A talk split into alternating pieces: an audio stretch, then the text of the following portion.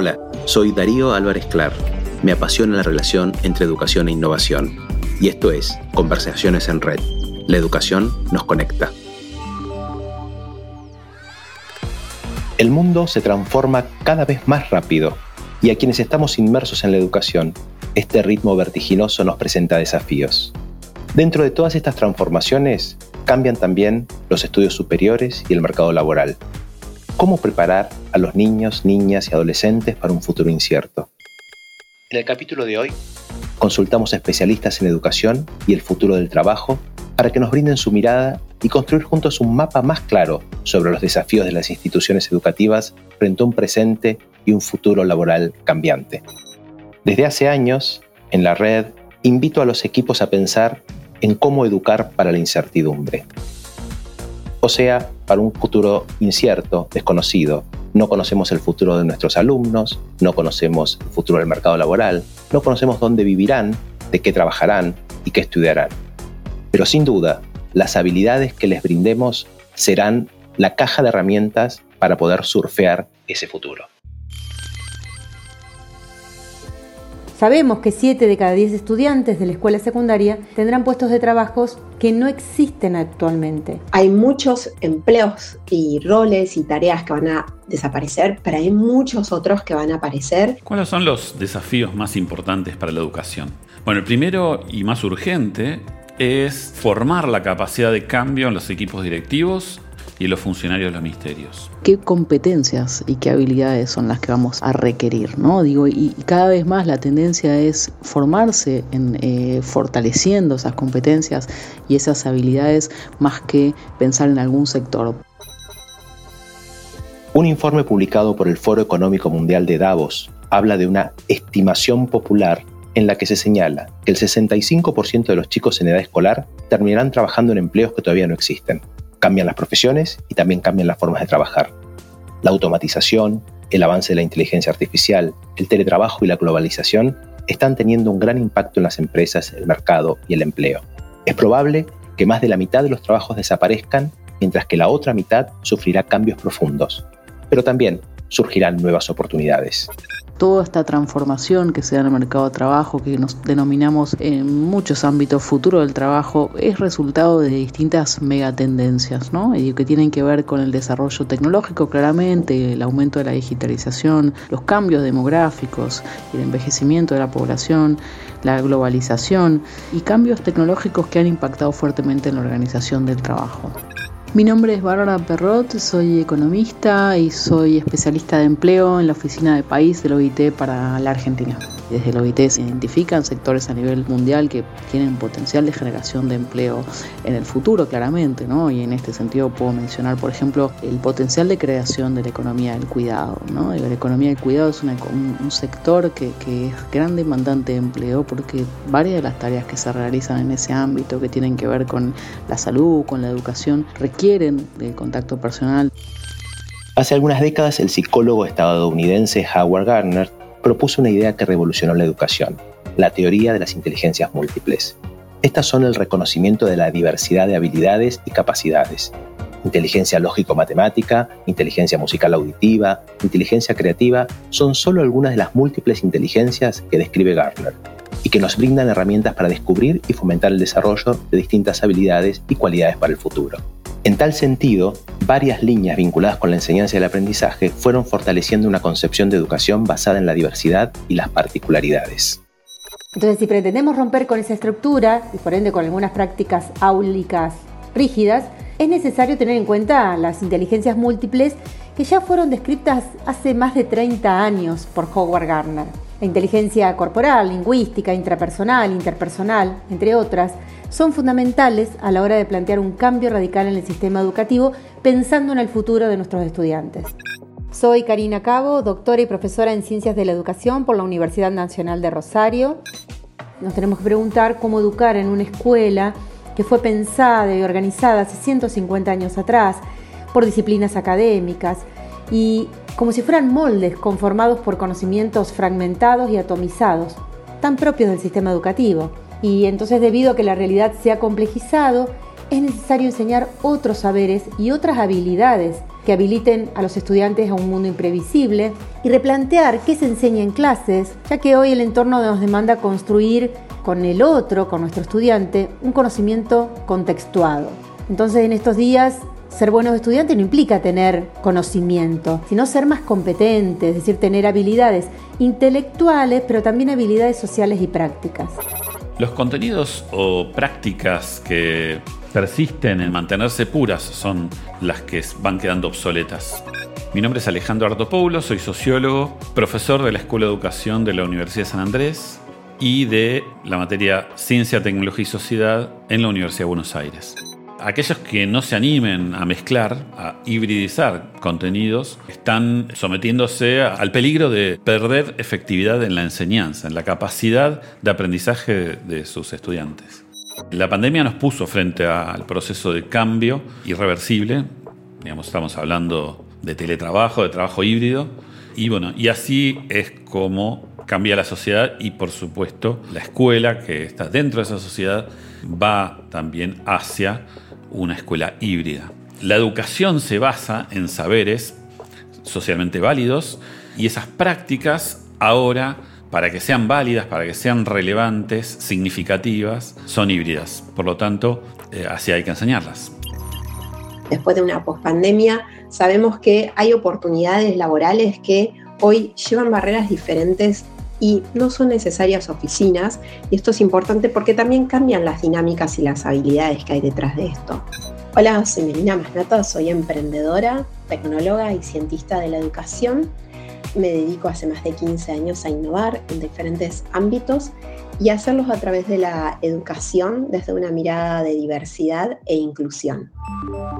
Además, en el 2021, Melina Masnata fue incorporada a la empresa Globant en el rol de Learning and Diversity Global Director, con el objetivo de impactar positivamente en los trayectos formativos de los empleados y ampliar la diversidad que modela la industria. Este es un ejemplo en que las empresas, las organizaciones, siguen aprendiendo durante toda la vida. Bueno, uno de los principales desafíos que tienen las instituciones educativas frente al nuevo panorama laboral es poder responder con esa celeridad que se necesita a estos cambios. Por lo tanto, también es importante ocupar otros lugares que no sean solamente el de proveer esa mirada y ese rol que se necesita en el mercado laboral, sino también acompañar con una mirada de esa ciudadanía eh, con un compromiso ético, con una búsqueda de conocimiento mucho más profundo, que son los conocimientos que se van a poner en valor también a la hora de pensar eh, un talento que se emplea. Ahora bien, ¿qué cualidades y habilidades serán imprescindibles en este escenario cambiante? Los especialistas coinciden en que las ocupaciones que resistirán los cambios serán las vinculadas con la inteligencia social y la creatividad. Algunos ejemplos del primer grupo son el sector de los cuidados, la enseñanza inicial y primaria, en el sector de la salud, el vínculo entre el profesional médico y el paciente. En cuanto a la creatividad, esta aparece como una cualidad clave junto a otras llamadas soft skills, o habilidades blandas o interpersonales, como la escucha activa y la capacidad de aprendizaje. Pero me parece importante quedarse con la idea de las habilidades, ¿no? Y en este sentido, las, cada vez más lo escuchamos por todos lados, digo, la importancia de desarrollar habilidades blandas, ¿no? Digo, las habilidades que consideramos, no las técnicas tradicionales, sino las que tienen que ver con la capacidad de aprender, la capacidad de desarrollarse en un ambiente de trabajo, la capacidad de, de adaptación. Todas esas son habilidades que no, no son eh, evidentes que se van generando a lo largo de un proceso de, de aprendizaje y creo que sobre las que vale la pena poner el foco. Uno de los puntos que es nodal tiene que ver con el aprendizaje para toda la vida como un punto y un aprender activo y un continuo aprendizaje justamente por estas características. El otro punto tiene que ver con lo que se llama autogestión del conocimiento, autogestión de ciertas habilidades y además va muy conectado con las habilidades emprendedoras que van a existir tanto en las compañías, en las organizaciones como en diferentes ámbitos. Entonces, si necesitamos adultos equilibrados, con habilidades empáticas, que tengan resoluciones serenas en los conflictos interpersonales, bueno, debemos enseñarlo en la escuela y podemos hacerlo desde distintos lugares y obviamente encontrar formas para que puedan enfrentar sus propias emociones. Entre los elementos que están transformando nuestra forma de aprender, la tecnología ocupa un rol protagónico. ¿Cómo integrarla a la enseñanza y transformar algo que muchas veces es visto como una amenaza en una oportunidad?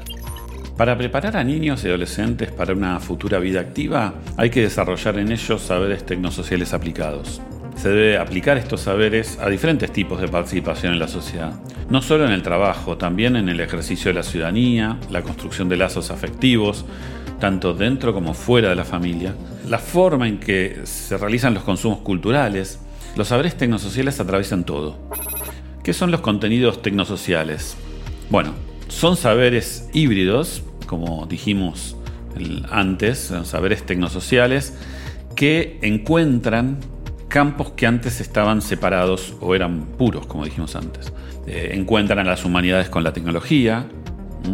Por ejemplo, en el corazón de eso está la relación ahora íntima entre la lectoescritura y los algoritmos que están operando en entornos digitales, en redes sociales, en las pantallas la relación entre las artes y las matemáticas, ¿no? la música y la matemática.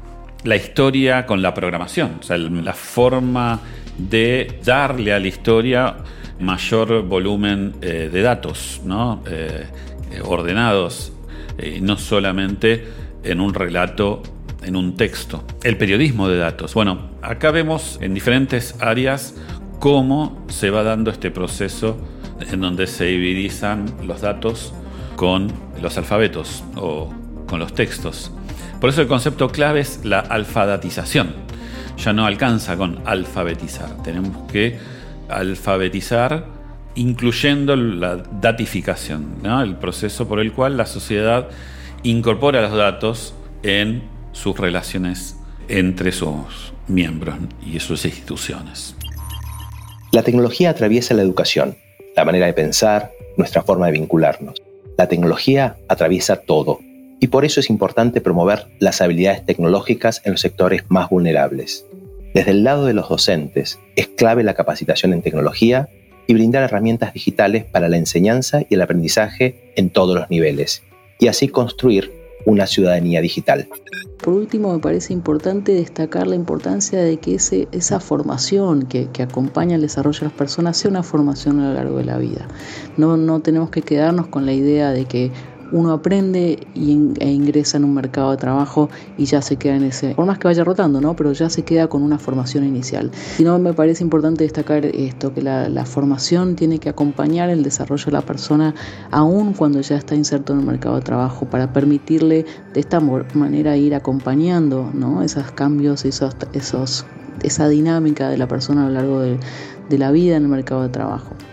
Y si bien son importantes los docentes innovadores, para plantear estos cambios, es fundamental contar con políticas públicas que promuevan la capacitación profesional, que fomenten un trabajo con proyectos interdisciplinares en las instituciones educativas y que insten a desarrollar otras habilidades en nuestros estudiantes y no solo las intelectuales. No habrá innovación si no consideramos la educación como la clave del cambio y solo será posible si educamos en el presente con vistas a un futuro no tan lejano. Repasando los aportes de los especialistas que nos acompañaron en este episodio de Conversaciones en Red, en primer lugar debemos resaltar el dato que nos convoca. Alrededor de 6 de cada 10 chicos y chicas en edad escolar trabajarán en empleos que todavía no existen. Según Bárbara Perrot, integrante de la Organización Internacional del Trabajo, surgirán muchas oportunidades laborales tanto en el sector de la economía del cuidado como en los empleos verdes. Por otro lado, según la especialista en educación, Karina Cabo, una forma más acorde a los tiempos que corren a la hora de educar es tener en cuenta las inteligencias múltiples que poseemos todas las personas. Alejandro Ortopoulos aseguró que con la pandemia y los avances tecnológicos se incorporaron herramientas educativas que podrían construir esta idea de escuelas híbridas. Y según Melina Masnata, cambió la manera de pensar la educación. Hay que hablar de una formación constante. Y también aparece el desafío de la inclusión para que no se acentúen las desigualdades existentes. El docente de hoy debe ser flexible, empático y con formación digital. Y la enseñanza debe ser más participativa y motivadora. Nos enfrentamos a nuevas necesidades para el aprendizaje, pero sobre todo debemos flexibilizar la enseñanza para que pueda adaptarse a lo que aún no conocemos. Educar para la incertidumbre es el desafío que nos agrupa a todos los que trabajamos y nos apasionamos por la educación, la innovación y el futuro que ya está entre nosotros. Esto fue Conversaciones en Red. La educación nos conecta. Si te interesó, puedes seguirnos en Spotify para enterarte las novedades de los próximos episodios. Y también puedes seguirnos en nuestras redes sociales, arroba reditinere, para compartirnos tu opinión y seguir conversando.